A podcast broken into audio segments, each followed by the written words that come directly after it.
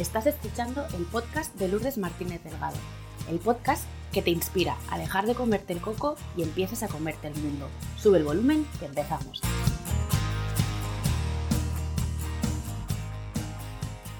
Hola a todos, ¿qué tal? ¿Cómo estáis de corazón? Espero y deseo que estéis bien. Hoy me acompaña una mujer maravillosa a la que tuve la gran fortuna de conocer en un programa grupal. Y Olaya es de esas personas anónimas que esconde una gran historia que merece la pena ser contada y es por eso que me apetecía muchísimo traerla al podcast para que la conocierais. Pues Olaya, bienvenida tú y tu historia y muchas gracias por acompañarme hoy. Gracias, Para las personas que todavía no te conocen, cuéntanos un poquito quién eres, a qué te dedicas y cuál es tu misión. Vale, pues soy Olaya, yo soy gallega, tengo 30 años, llevo 10 viviendo en Polonia.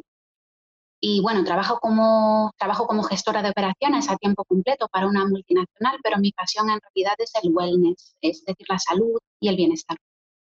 Y, bueno, siempre me ha interesado mucho el, desarrollo personal a todos los niveles, tanto físico como psicológico y, emocional. Y, y, este año estoy cumpliendo un sueño que es capacitarme profesionalmente como entrenadora personal.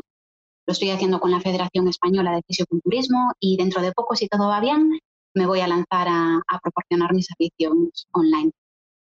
Me preguntas por mi misión. Mi misión es ayudar a mujeres como, tú y como yo a, a, a mejorar su calidad de vida, a tener salud y energía para llegar a todo y a sentirse mejor con, consigo mismas, con nosotros mismas, a, aprender a cuidarnos un poquito mejor. Yo me centro mucho en el cuerpo y en la actividad física porque para mí es un catalizador. Mira, yo veía el otro día que tienes publicaciones de la pirámide de Maslow y me hacía mucha gracia porque yo la aplico totalmente al desarrollo personal. Para mí el bienestar físico es la base, porque si no tienes salud, eh, no, no, puedes sentar más. ¿no? Yo pondría el, desarrollo psicológico y emocional por encima de eso. Y, y, eso, si tu cuerpo no está, es muy difícil que le des prioridad a la mente o al corazón porque, porque el cuerpo te va a como una prioridad, es algo tan básico y, bueno, esto es de lo que yo me encargo, ¿no? De, enseñarte a entrenar, a mantenerte activa para que, no, para, que, para que puedas llegar a todo lo demás. Qué importante es el tema de la salud, del bienestar físico, mental, emocional, espiritual, ¿no? en todas las dimensiones del ser humano. Y parece que eh, la pandemia nos ha hecho tomar más conciencia o ser mucho más em, reales, no realistas, con esta necesidad de que lo más importante es la salud. Que si te falta la salud, todo lo demás es muy difícil eh, poder cumplirlo y, poder llegar. Efectivamente. Lo damos por hecho, también no es muy fácil darlo por hecho. Pero, pero sí, creo que ha sido un buen, creo que ha sido una buena, mm, no sé cómo, no, me viene la palabra a la cabeza, pero ha sido una buena, un wake up call que decimos en perdona que estoy con el chip todavía de la oficina. Nada, no te preocupes. Yo creo que es, para mí es como una torta de realidad. ¿no? Un poco como una colleja cósmica de decir, a ver, ¿quieres prestar atención a lo realmente importante que es la salud y ser agradecida porque te puedes levantar todas las mañanas, eh, que te puedes mover, puedes respirar, mm, puedes ver, puedes oír, quieres tocar tierra y, darle la importancia justa al resto de cosas? Para mí ha sido un poco así, ¿eh? Para mí también, a mí me ha permitido hacer mucha introspección y quiero pensar que para mucha más gente ha, servido también para, reflexionar un poquito y para valorar un poquito más lo que tenemos, que es mucho. Yo también me sumo a esta confianza y esperemos que, esto realmente haya supuesto un antes y un después para la vida de muchas personas. Em, has comentado ¿no? que estás eh, llevando en paralelo un trabajo por cuenta ajena y también estás dando tus primeros pasos eh, hacia el mundo del, del, emprendimiento. Entonces yo te quería preguntar si siempre has tenido claro que querías emprender y si no es así, ¿en qué momento vital te encuentras tú para decidir que te quieres eh, emancipar, ¿no? que te quieres establecer por cuenta propia? Vale, pues sinceramente yo nunca me imaginé emprendiendo y te puedo explicar por qué. Yo vengo de una familia de emprendedores, gente hecha a sí misma, que se han montado empresas y que les ha ido muy bien. Y, y yo creo que yo a lo mejor de niña o de adolescente, yo he visto a mis padres vivir para trabajar. Y yo creo que yo hubiera preferido que ellos hubieran podido estar un poquito más presentes. Entonces siempre pensé que yo trabajaría por cuenta ajena y pensaba que eso me permitiría estar presente. Claro, eh, ¿cuál es el problema? Que yo me tomo, yo trato a mi empresa como si fuera mía. Y yo soy una persona que me cuesta muchísimo desconectar. Al, al final, yo no cierro, yo no bajo persiana a las 5. bueno, el, año pasado, a raíz de una situación un poquito complicada que afectó mi salud, me planteé, mm, tras recuperarme, si tal vez era el momento de, emprender. Para, hacerte, para darte un poquito una idea, yo después de tres años sometida a muchísima presión en esta corporación, me puse malita y me tuve que apartar del, del entorno laboral. Y esto para mí fue un drama, porque porque yo derivo muchísima, gran parte de mi autoestima la derivo de mi rendimiento profesional y independientemente de que esto no sea bueno, esta es mi realidad. Y bueno, supongo que llegué a la conclusión de que si voy a entregarme en cuerpo y alma porque no sé hacerlo de otra manera, a lo mejor es momento de reorientar hacia, hacia algo que esté alineado con mis valores, con, con, lo que yo creo que puedo aportar de positivo, em, algo que esté orientado a ayudar a otras personas, ayudarme a mí misma. Y yo creo que ese fue el momento en el que yo me di cuenta de que, mm, de que tenía que hacer un cambio. Y, y bueno, en ello estoy, poquito a poco. Qué valiente esto que, que, dices en voz alta, ¿no? De, bueno, yo reconozco que parte de mi autoestima tiene que ver con los resultados em, laborales, ¿no? Profesionales que cosecho y me gusta que lo digas sin juicio hacia ti mismo y con muchísima compasión, es decir, esto es una realidad, estoy trabajando en ello y no pasa absolutamente nada por sentirte de esta manera. Creo que hay muchísimas mujeres, hombres también, pero creo que hay muchísimas mujeres que, miden su autoestima eh, en función a aquellos resultados que cosechan personales y profesionales, ¿eh? porque también eh, hay mujeres que en algún momento dado nos hemos sentido más o menos válida en función de si tenemos una pareja, si tenemos un cuerpo X o Z, si somos madres o no lo somos, qué modelo de madre somos, en fin, que hay muchas circunstancias y casuísticas que pueden hacer que tú vincules tu, tu autoestima a algo externo a ti pero me resulta súper valiente que tú lo digas en voz alta, ¿no? Y que digas, oye, mira, esto está pasando y aquí no todos son, como digo yo, unicornios y esto es una situación real que me está pasando a mí, con la que vas a poder empatizar con muchísimas mujeres y te agradezco que, que hayas sido tan honesta al, al compartirlo con nosotras. Mira, esto es muy curioso porque esto es algo que hace un año yo probablemente no te hubiera podido decir. No, no solo te lo estaría escondiendo a ti, me lo estaba escondiendo a mí misma también. A mí lo que me ha pasado, para mí fue dificilísimo, pero ahora lo veo como una bendición, porque mm, yo me consideraba una persona extremadamente lógica, súper organizada, una máquina. Y me ha ayudado a darme cuenta de que, de que tengo que aprender a cuidarme y a tratarme bien y de que así no, así no, así no. Entonces, eh, parte de, parte de lo que me ha pasado me ha ayudado a ser mucho más sincera conmigo misma. Yo creo que es muy importante trabajar siempre desde la, desde la aceptación con uno mismo, entender, entender lo que uno siente y, parar ya de machacarse y de juzgarse, eh, tratar de trabajar desde esa aceptación. Mm. Es que siento tanta autenticidad en las palabras que dice que se me ha puesto hasta la piel de gallina. sí, porque eh, no es sencillo encontrar a personas que hablen con tanta honestidad y, y que tengan por bandera ¿no? el autocuidado eh, y que digan que a raíz de una crisis necesitaste una crisis para poner el foco en otro lugar. Pues como tú dices, bendita sea esa crisis que hoy te ha permitido poner el foco eh, hacia adentro y, ser consciente de qué necesitas y darte el permiso para, para, llevarlo a la práctica. Esto me parece que es algo, por eso yo decía, esto tiene que ser contado. Bueno, que lo sigo trabajando, ¿eh? para que nadie se piense que ah, tienes un momento, tienes una revelación y de repente todo se soluciona. No, yo hace, lo hablábamos al principio, hace una semana yo me puse malita, me, me, dio una alergia y yo no le di importancia y al segundo día mi pareja me tuvo que llevar a urgencias. Y fue como otro recordatorio, ¿no? De que, Olaya, calma, despacio, mantente conectada contigo misma. Porque si hubiera sido, yo estoy segura de que si lo que me pasó a mí lo hubiera pasado a mi hermana o a mi pareja, yo hubiera ido corriendo con ellos al hospital, como hizo mi chico. Pero te pasa a ti y le restas importancia, ¿no? Porque tú eres fuerte, porque tú puedes con todo, porque tú... Pero no, yo creo que para mí, al menos, es mejor aceptar mi vulnerabilidad y, mis vulnerabilidades y tratar de ayudarme a, ser mejor en lugar de estar siempre machacando. Mm, qué bueno. Aquí, aquí, también la palabra vulnerabilidad y que cuánto pesa esa capa de superwoman que estamos como empeñadas en ponernos y yo abogo por, por rasgar esa capa y, llevar el peso que a cada una le corresponde. No nos añadamos más peso, que ya la vida bastantes obstáculos y bastantes situaciones de, desafiantes nos va poniendo, ¿no? Dejemos ir las alas y no nos empeñemos tanto en, en vestir esa capa que yo también he sido portadora de ella años, años. Y cuanto más me decían, no, es que puedes con todo, yo como que más me hinchaba, mi ego más se hinchaba, ¿no? Pero por dentro mi esencia cada vez se apagaba más. Pero bueno, en fin, esto es algo que también tenemos en común. Em, ¿Qué es lo mejor y lo peor de emprender, Olaya? Lo mejor es que es todo nuevo, es todo tan excitante, es todo tan... Y, y luego que es como que, mm, ¿cómo decirlo? Es como que es como que tienes tanto control sobre todo que probablemente no es real, pero ¿a qué me refiero? Yo, yo en mi empresa, en mi trabajo corporativo, yo me tengo que ajustar a unas directrices y no siempre tengo esa libertad que tengo ahora emprendiendo para, para experimentar, para, para, buscar un poquito mi propia voz, para... Entonces lo mejor para mí es que todo está siendo muy nuevo y está siendo, me está pareciendo algo muy creativo.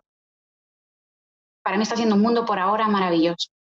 Lo peor es que estás muy sola, yo creo. O sea, probablemente tampoco lo estás, pero, por momentos te sientes muy sola y no sabes por dónde tirar y, es como que se te viene un poco el mundo encima. Es un poquito, a lo mejor, eh, montaña rusa, ¿no? Para mí está siendo un pelín montaña rusa. Y eso que lo mío, vamos, yo estoy dando pasitos de, bebé. No sé cómo será más adelante, pero por ahora mm, sí, asusta un poco por momentos. Pero es súper interesante y me parece que sí, es, es un campo súper interesante. Todo es muy nuevo. Mm. Sí, la novedad, ¿no? Lo que hablas, la excitación, la creatividad, ¿no? De, repente, no sé si a ti te habrá pasado cuando estás conectado con tu propósito y estás súper alineada con aquello que estás haciendo, como que te encuentras que eres mucho más creativa, te das más permiso, yo creo que ibas un poco por aquí de equivocarte, ¿no? Cuando trabajas para otro, digamos que el error y el fracaso están como muy relacionados y, te da menos, menos permiso a ser creativo para evitar equivocarte, pero cuando es algo tuyo y confías tanto en ti eh, y eres una persona creativa, te das ese permiso de equivocarte y de hacer ajustes y de ir un poco por donde tu esencia te va diciendo que, tienes que ir eh, orientando, orientando tus velas.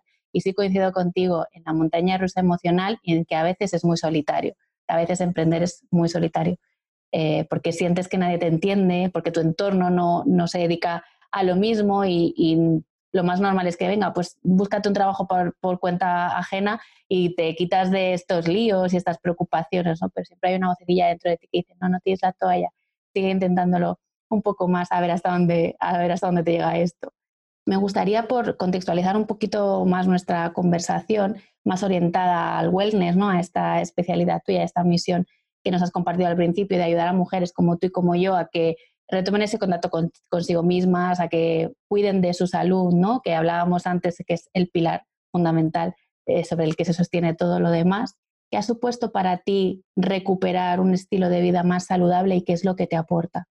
Vale, a mí, a mí volver a entrenar me ha devuelto un poco a mí misma, ¿vale? Porque para, para darte un poco toda la historia, yo llevaba entrenando más de 10 años porque me gusta, porque es mi manera de descansar, es mi manera de, desconectar un poquito del, trabajo. Y, aunque siempre había sabido que era algo muy importante, una parte muy importante de mi vida en los últimos tres años, como te digo, por haber estado sometida a mucho estrés, por, por haber pensado que era lo mejor, decidí centrarme exclusivamente en el trabajo y, bueno, llega un punto en el que no pude más. Y curiosamente, el entrenamiento fue parte de, de mi terapia. Porque bueno, vamos a, vamos a, parece que tenemos un elefante en la habitación, ¿no? Voy a hablar, hablar claro ya eh, de una vez por todas. Yo me acabaron diagnosticando con una depresión yo me levanté un día por la mañana y no pude ir a trabajar. Yo no pude salir de casa, no podía parar de llorar. Y, básicamente me desviaron a una psiquiatra que, me diagnosticó con una depresión. Y yo en ese momento recuerdo, no sé, es como si me hubiera salido de mi cuerpo y, y, lo estoy viendo la situación desde el exterior y digo, madre mía, pero ¿qué está pasando? Entonces, eh, como te decía antes, me aparté seis meses del trabajo. El primer mes me lo pasé durmiendo, sorprendentemente, porque no tomé ningún tipo de medicación. Yo no estoy en contra de la medicación, pero yo decidí no tomarla porque la situación por la que estaba pasando me parecía extremadamente bizarra y no. Entonces me dediqué a dormir y cuando, cuando me desperté un día sintiéndome mínimamente descansada, empecé a entrenar, volví a entrenar. ¿Y, qué conseguí? Pues le dio estructura a mis días. Pasé de vivir en la oficina a, estar metida en cama sin poder moverme, a, volver a estructurar mis días. ¿no? Tenía un propósito para levantarme de la cama.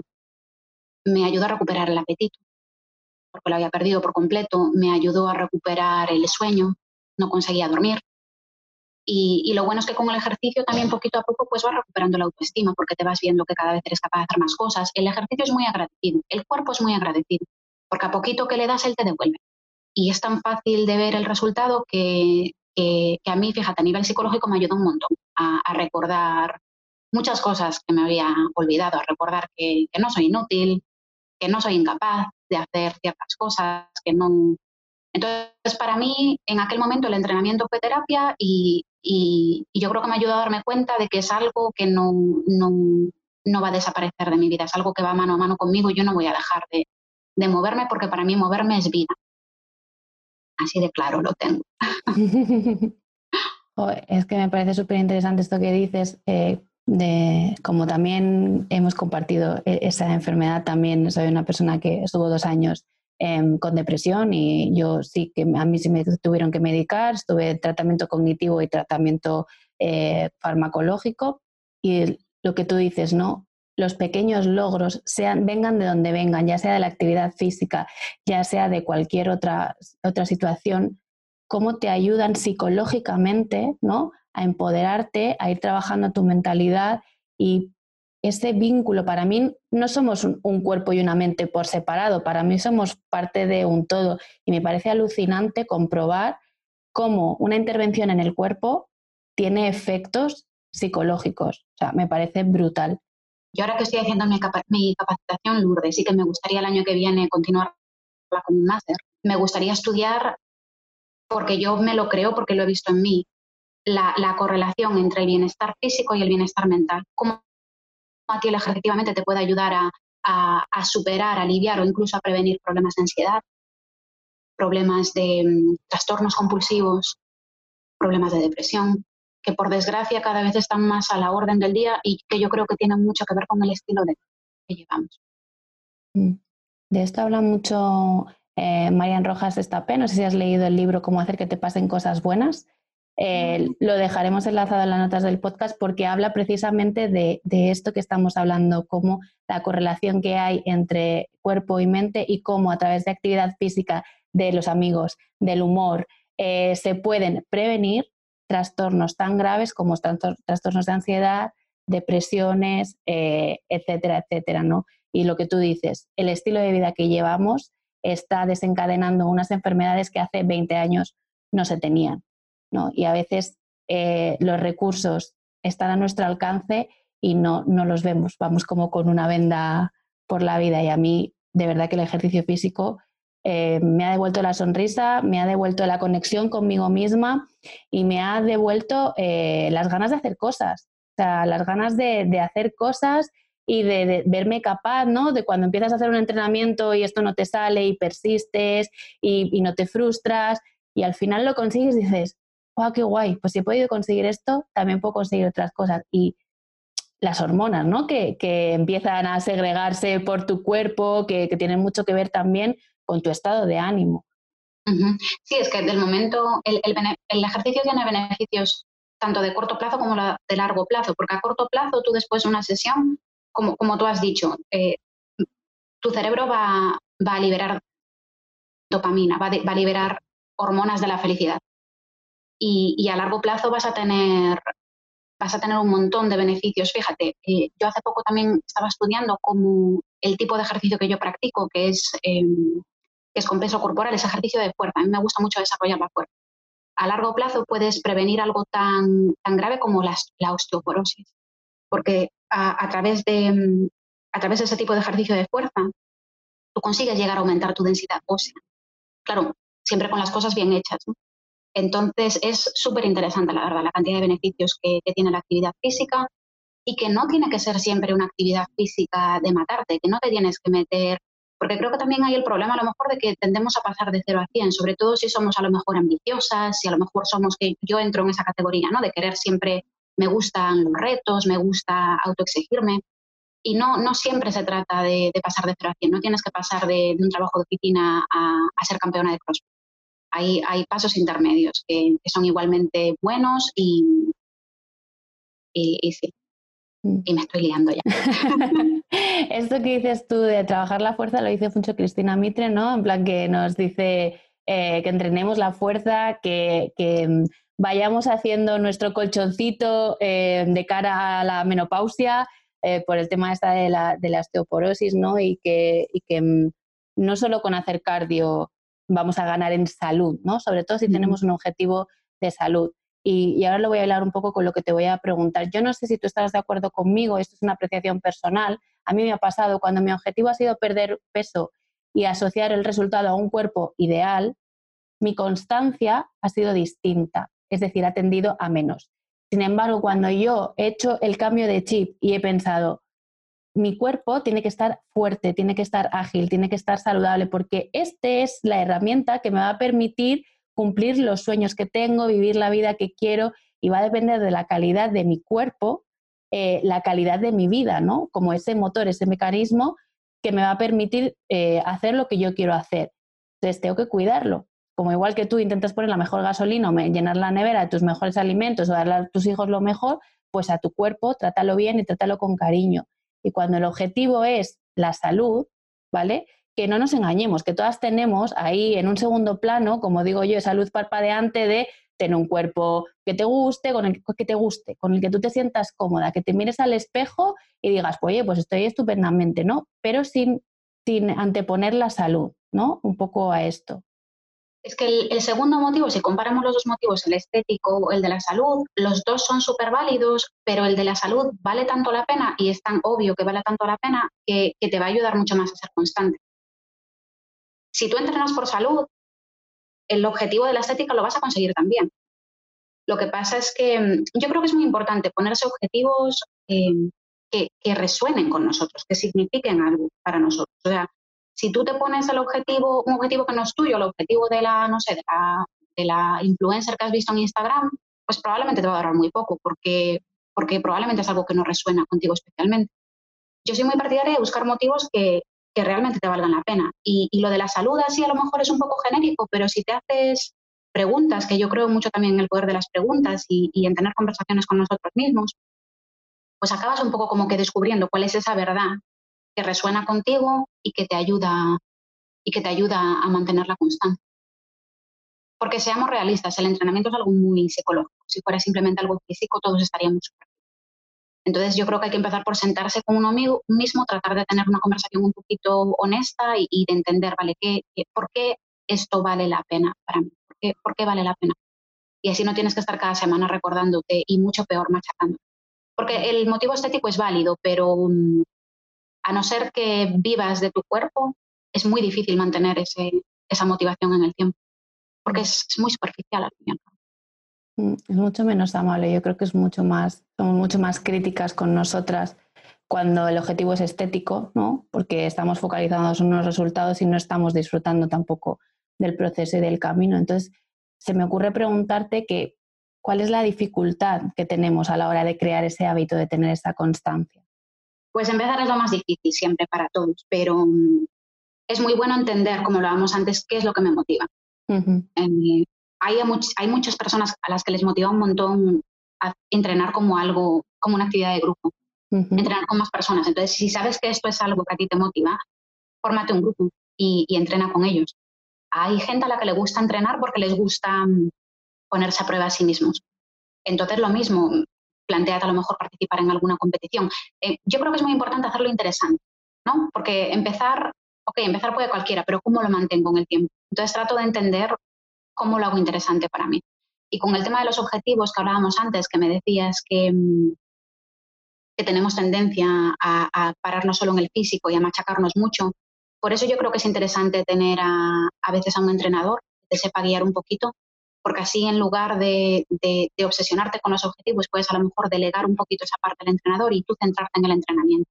Porque de verdad que si te centras en el proceso, si escoges una actividad que te guste y en lugar de centrarte en los kilos que tienes que perder, si te centras en lo mucho que disfrutas ejecutando esa actividad, Entonces vas a perder los kilos antes de que te des cuenta. Yo creo que es, importante a veces distraernos un poquito, ¿no? Porque tenemos esa tendencia a centrarnos en, en cosas que no podemos controlar. Yo me puedo poner un objetivo de perder 5 kilos, pero, pero yo no controlo totalmente eso, porque a veces incluso con la dieta adecuada y el ejercicio adecuado, a veces mis hormonas juegan contra mía. Entonces me parece mucho más interesante centrarte en el proceso en sí y en la actividad que estás ejecutando que, en objetivos. Eh, Ay, Lourdes, me he liado muchísimo. No, te preocupes, estaba, estaba muy bien. Íbamos muy bien, estabas diciendo esto, ¿no? el, eh, que para empezar lo importante es encontrar una actividad que te motive y encontrar tu para qué. ¿no? Te, va, te a comentar que eh, por mi propia experiencia, a mí me ha ayudado mucho cuando me he dado permiso para probar diferentes actividades y hasta encontrar una con la que realmente eh, me he sentido a gusto, he sentido que disfrutaba. Yo ir al gimnasio para sufrir es que no voy. O sea, te quiero decir, Mm, creo que le pasa a mucha gente, ¿no? Que, que no encuentra ese punto de disfrute que tú hablabas también eh, y que, que, no encuentra esa actividad. Es como, bueno, pues para, para el objetivo que yo tengo, la única vía, la única forma es ir al gimnasio y hacer las pesas y hacer eh, no sé qué. No, o sea... Que me mola muchísimo que me comentes esto porque hace poco una amiga me preguntaba eso, me decía, hola, ya quiero retomar y no sé cómo. Y le digo, ¿qué te gusta? Y me dice, no lo sé. Y le digo, pues prueba hay tropecientas cosas que se pueden hacer gratis. Hay un montón de gimnasios que te dan la primera entrada gratuita. Hay grupos eh, deportivos, hay asociaciones deportivas que te permiten eso, tener un primer día gratis. Entonces, ponte un reto que este mes, cada semana vas a probar una actividad nueva. Y al final del mes vas a reflexionar, ¿qué es lo que me ha gustado más? Y escoges esa actividad y le das una oportunidad. Te das un mes para centrarte en esa, en esa oportunidad, en, en esa actividad que te gusta. Y ahí vas, vas viendo, ¿no? Probablemente conforme empiezas a practicarla vas a hacer amigos también en ese grupo, entonces te vas a sentir mucho más conectado. Eh, después de un tiempo a lo mejor eso te planteas participar en competiciones. Yo soy súper fan de participar en competiciones. Yo no soy una gran corredora, no soy especialmente rápida, pero me encanta participar en carreras porque te da esa motivación. Yo que soy muy, yo que funciono mucho por objetivos, saber que tengo una carrera dentro de dos o tres meses me da un montón de motivación para salir a correr, para llamar a mis amigas para salir a correr, te lo pasas súper bien. Yo en el deporte además solo he conocido gente buena, a lo mejor he tenido mucha suerte, pero solo he tenido experiencias buenas con, gente relacionada con el deporte. Entonces, eso, tratar de ir haciendo lo interesante. Y tengo un truquito más que, me viene a la cabeza porque esta semana también lo hablaba con una chica que me pedía consejo eh, por Instagram, que es que tenemos que tener cuidado con, creo que le damos, mm, ¿cómo decirlo? Nos creemos que nuestra fuerza de voluntad es eh, ilimitada. Y creo que tenemos que ser muy conscientes de que la fuerza de voluntad es un recurso súper limitado. Te puedo dar un ejemplo de, antes de la pandemia. Yo antes de la pandemia, yo trabajo de 9 a 5 normalmente, o a veces de 9 a sabe Dios cuándo, pero la cuestión es que si quiero entrenar después de la oficina, yo me llevo mi bolsa conmigo, mi bolsa de gimnasio. Porque si al salir del trabajo yo vuelvo a casa, hay muy, muy pocas posibilidades de que yo salga por la puerta. Porque estoy tan cansada mentalmente, estoy tan agotada que lo más fácil es que me sienta en el sofá y no me mueva. Pero si me llevo la bolsa conmigo, ya no dependo de esa fuerza de voluntad porque no tengo que tomar ninguna decisión. Tengo la bolsa, me voy al gimnasio o me voy al parque o donde quiera. Y creo que se trata mucho también de buscar esos, esos trucos, ¿no? De, de, tratar de organizar un poco todo a tu alrededor para, para asegurarte de que... Para asegurarte esto, de que vas a a cumplir con eso que tú te has propuesto, ¿no? Yo siempre digo que te lo agendes. O sea, igual que tienes que agendarte los momentos de descanso, ¿vale? Si eres como yo, que se te olvida, eh, creo que es importante para establecer un hábito cualquiera, en este caso el de hacer actividad física, es establecer un momento en tu agenda para hacerlo. Precisamente lo que tú dices, si ya voy con la bolsa, si yo ya sé que tengo este rato para hacer esta, esta actividad y ya me voy preparada, hay menos posibilidades de que se me cruce algo en el camino que me impida eh, llevar a, cabo ese objetivo que yo me he propuesto. Entonces, me parece súper interesante esto que estás diciendo de la fuerza de voluntad, porque a veces lo dejamos todo en manos de esa fuerza de voluntad y lo que tú dices es escasa y limitada y a veces si no estás muy comprometido, que lo uno con lo que hablabas al principio, no hay un para qué claro de esa actividad, vas a encontrar 200.000 millones de excusas para no hacerlo pero seamos realistas, cansadas llegamos todas, eh, siempre se te puede ocurrir un plan mejor, eh, entonces vamos a eliminar de la ecuación esos elementos que pueden interferir de alguna manera ¿no? En, que nosotras llevemos a cabo este hábito, por lo menos hasta, hasta que ya lo tengamos instaurado y hasta que ya estemos acostumbradas a, no sé, a tener cierta regularidad en la práctica de, actividad física. ¿no? Un, poco, un poco iríamos por aquí.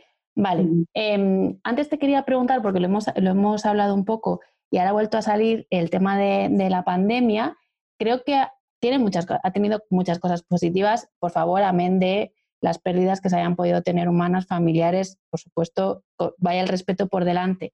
Pero creo que una de las cosas buenas que nos ha proporcionado este escenario es que eh, mucha gente se ha sumado a la práctica de la actividad física, ¿no? Había muchísima, muchísimos profesionales como tú que estaban impartiendo clases en directo eh, para llenar un poco el tiempo de, la gente y más si estás comprometido con esa salud física de la que hablábamos antes. ¿Tú crees que esta, este hábito esta, que, hemos adquirido durante la, pandemia, vamos a mantenerlo en el tiempo o vamos a caer en el camino?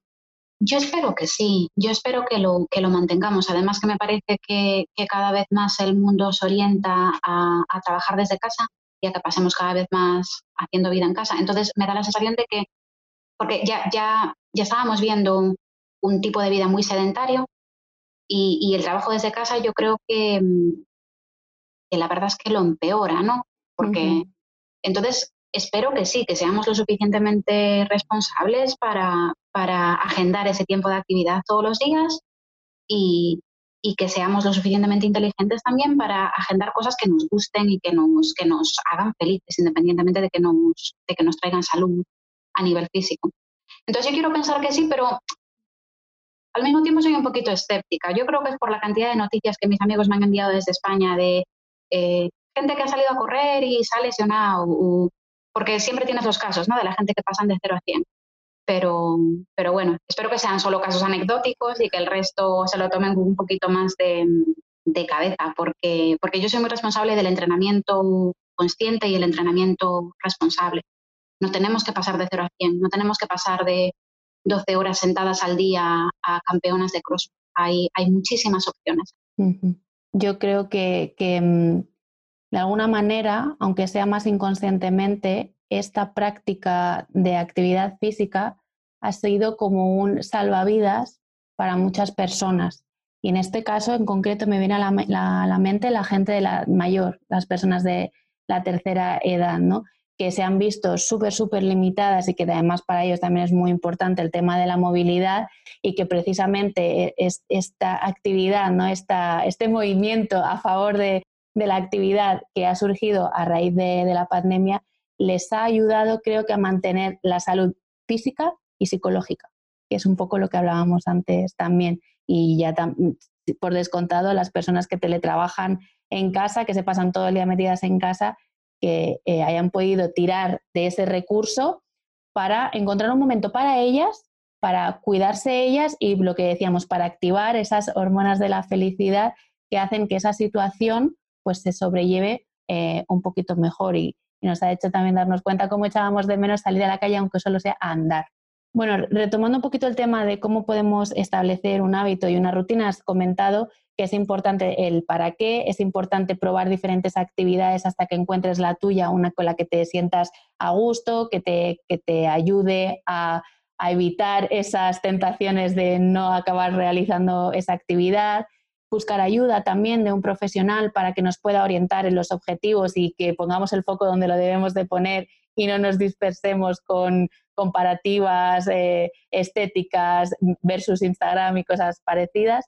Y también entiendo que irá un poco en función de los objetivos que cada una de nosotras tengamos, nuestra condición física eh, y demás. Pero, ¿qué, ¿qué elementos, qué cosas crees que debemos de tener en cuenta para mm, diseñar o realizar una rutina de actividad física saludable?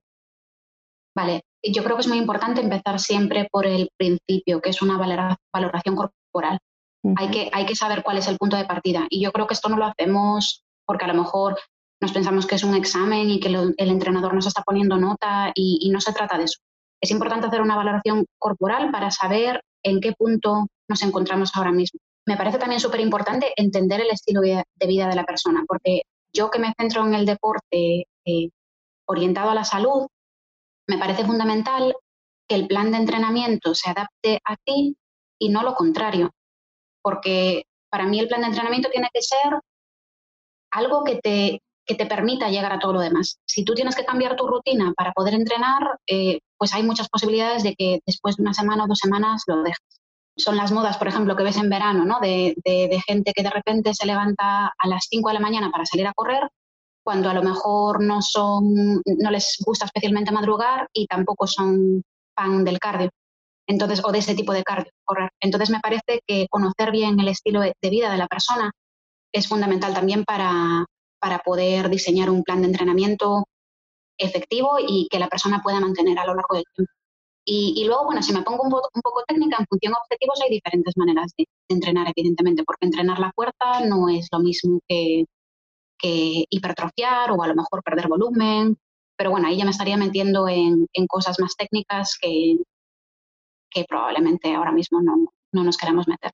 Eh, por ejemplo, imaginemos el caso, ¿no? Yo soy una persona que, bueno, que eh, me he introducido en el mundo de, la actividad física a raíz, por ejemplo, de eh, la pandemia, ¿no? De estos entrenamientos y demás.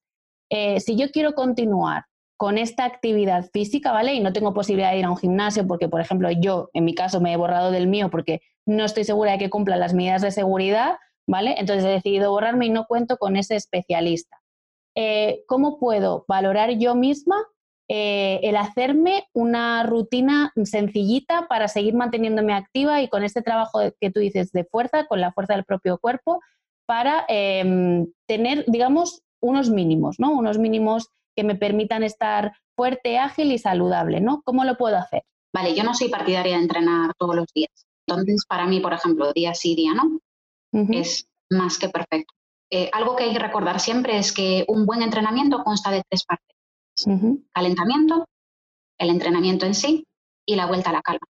Tanto el calentamiento como la vuelta a la calma te lo montas un poco en función al entrenamiento en sí.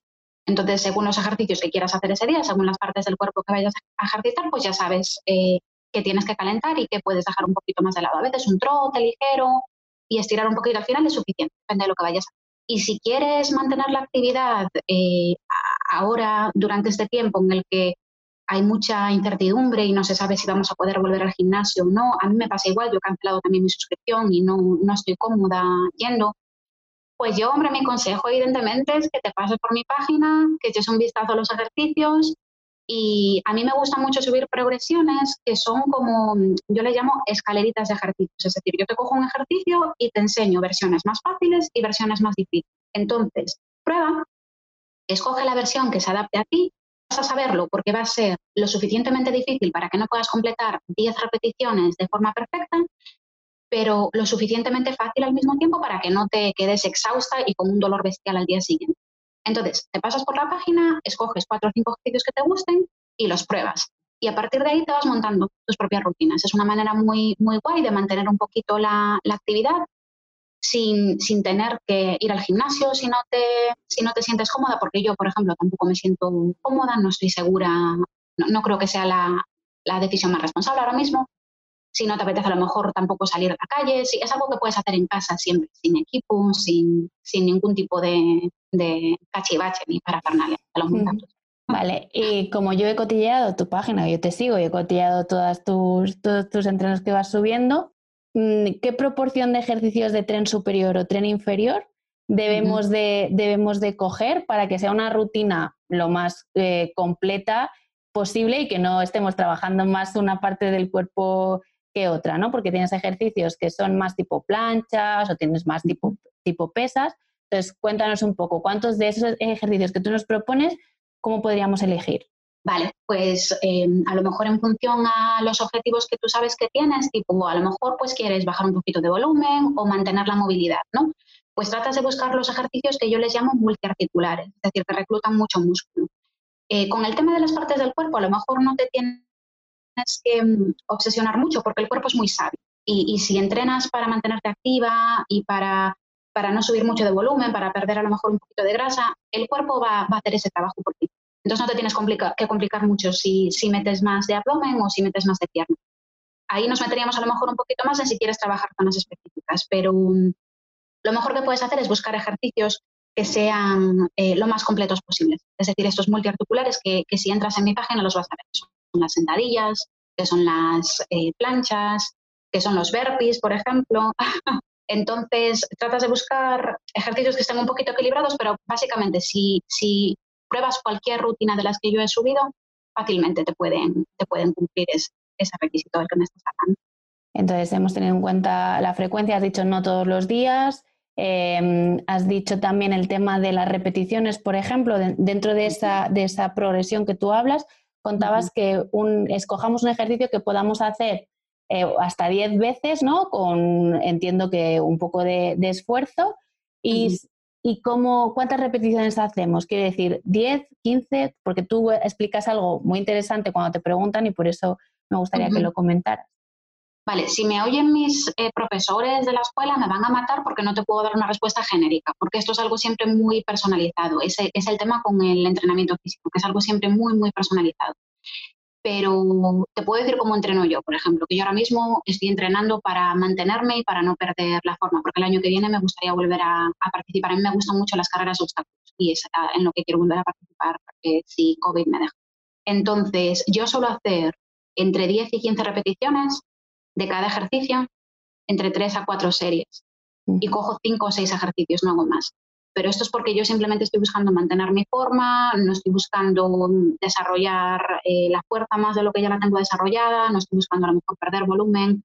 Como te digo, si me oyen mis propios me matan porque no te puedo dar eh, una respuesta que valga para todo el mundo. Lo ideal es personalizar el training para, para cada uno de nosotros. Fíjate, Lourdes, que hasta mis entrenamientos cambian eh, en función a, cómo cambian mis objetivos, en función a cómo cambia mi estilo de vida. Yo cada seis meses fácilmente estoy dando la vuelta a las rutinas que hago, que además es algo muy, muy sano también para el cuerpo, darle esos pequeños sustos que decimos nosotros, ¿no? en plan sorprenderlo con cosas nuevas. Entonces me resulta muy difícil darte un patrón preestablecido porque sé que no es la mejor manera de hacerlo. Sé que la mejor manera de hacerlo es, y, yo lo hago mucho, hay un montón de gente que me viene en Instagram y me, pregunta, oye, ¿cómo crees que debo hacer tal o cual? Y entonces yo les, les, hago unas cuantas preguntas y a partir de ahí les puedo dar algo un poquito más, más adecuado, porque decirte, te puedo dar números aleatorios, pero, pero no, no va a ser la respuesta correcta. La respuesta correcta depende de cada uno y, depende del momento en el que nos encontremos. Perfecto, esto me, me sirve también eh, para eso, ¿no? Para eh, que reflexionemos un poco cuando buscamos eh, rutinas o por internet y demás, que hay muchos factores que se nos escapan y que entre ellos puede hacer que nos lesionemos, ¿no? Entonces me parece súper importante y súper interesante con que tú compartas, esto es algo que tu discurso lo dices mucho, con que tú compartas entrenamientos y demás, siempre es más aconsejable que, que estudie en tu caso y que puedan concretar un poquito más, porque lo dices, el objetivo es distinto, hay muchas cosas diferentes, pero bueno, también me, parecía interesante poder compartir con las personas que nos estén escuchando algunas eh, ideas que ellos puedan ser un poco autónomos a la hora de decidir, pues este ejercicio me interesa más y este menos, y que tengan como ese mínimo eh, viable para, para poder entrenar sin lesionarse, que es, mira tú cómo estás en relación a hacer este ejercicio. Si no te cansas, pues sube un poquito de nivel y si te estás cansando mucho, bájalo. Eso con algo de suerte será, si todo va bien, el, servicio que yo saque a final de año, porque es precisamente lo que estoy queriendo hacer. Estoy queriendo sacar un plan de entrenamiento de manera que no solo aprendas cómo tienes que hacer los ejercicios, sino que también aprendas cómo te montas tus propias rutinas de entrenamiento y cómo las vas adaptando en función al desarrollo que vas viendo y en función a cómo también tu vida, tu vida va cambiando. Mm. Pero bueno, un pequeñito spoiler, que si todo va bien, saldrá a final de año. Pues nos sentimos súper afortunadas de tener esta información de manera privilegiada en, ¿cómo se dice? En primicia, em, porque me viene súper bien para preguntarte esto que, que, yo siempre pregunto a todas las personas que pasáis por, por el podcast, que es cómo trabajar con una entrenadora personal como tú eh, puede ayudarnos a que dejemos de comernos el coco y empecemos a comernos el mundo. Qué buena pregunta. Pues una entrenadora personal básicamente te va a saber llevar de la manito por ese proceso, te va a coger de la manito, te va a entender te va a hacer un plan totalmente personalizado, te va a acompañar y en mi opinión, si realmente es buena, te va a dar las herramientas que necesitas para tú también independizarte y para que no tengas que depender de ella para siempre. Entonces, así es como yo lo veo y así es como yo quiero trabajar con mis clientes. Yo quiero entenderlas, entender su situación, darles las herramientas que necesitan para, mejorar su salud y, y verla así. Y acompañarlos en el camino, me parece súper importante esta parte también, lo que hablábamos antes, ¿no? Eh, tener a alguien ahí que te ayude a poner el foco, a motivarte cuando viene la desmotivación, porque también viene, y a animarte y a celebrar contigo los logros que poco a poco vas conociendo. Pues Olaya, cuéntanos, para las personas que se hayan sentido interesadas por, trabajar con, con una entrenadora personal como tú quieres, les ayude a ir de la manita ¿no? en ese proceso de mejora de su condición física y de su, de su salud de manera más integral, ¿dónde te pueden encontrar? Vale, pues por ahora me podéis encontrar en Instagram, así que solo tenéis que buscar Olaya Gesteira, que es mi nombre y mi apellido, y, allí en mi página vais a ver un montón de, entrenamientos, un montón de ejercicios chulos que podéis practicar. Yo comparto también mucho recetas porque, porque va de la manita una cosa con la otra, ¿no? Eh, no podemos cuidar de nuestro cuerpo si no cuidamos también cómo nos alimentamos. Entonces comparto muchas recetas saludables, pero también muy rápidas, porque yo, como muchas de nosotras, mi tiempo es muy limitado, entonces no me gusta pasarme horas en la cocina. Y desde hace poco he empezado a compartir reflexiones también porque, porque me parece a lo mejor importante también ah, compartir un poquito mi, metodología ¿no? y cómo yo entiendo el tema del entrenamiento, que a lo mejor es un poquito non-standard porque, porque para mí es algo muy psicológico, pero, pero me parece importante también hablar de, ese, de, esa, de esa parte. Mm. Así que en Instagram, por ahora en Instagram. Vale, pues entonces dejaremos en las notas del podcast el enlace a tu perfil de Instagram para que a un solo clic estén fácilmente conectadas contigo y si tienen alguna duda de cómo pueden practicar o cómo pueden implementar esos entrenamientos que tú compartes, pues a través de un mensaje directo, doy fe que contestas muy rápido y que vas a hacerle esas preguntas ¿no? que nos comentabas antes para poderle asesorar de la forma más personalizada y teniendo en cuenta cuál es su situación y qué es lo que necesita. Pues Olaya, muchas gracias por eh, haber, haberme acompañado esta tarde Estoy segura que has ayudado a muchas personas con todo lo que has compartido, tanto relacionado con la actividad física, física perdón, como con tu historia personal. Te has abierto aquí en canal y nos has compartido eh, cosas muy íntimas y, has dejado, has mostrado tu vulnerabilidad, cosa que yo aplaudo y admiro y que estás invitada a venir cuando tú quieras. Muchísimas gracias. Y a las personas que han llegado hasta el final, pues muchas gracias por vuestro tiempo y como siempre nos vemos el próximo martes. Adiós.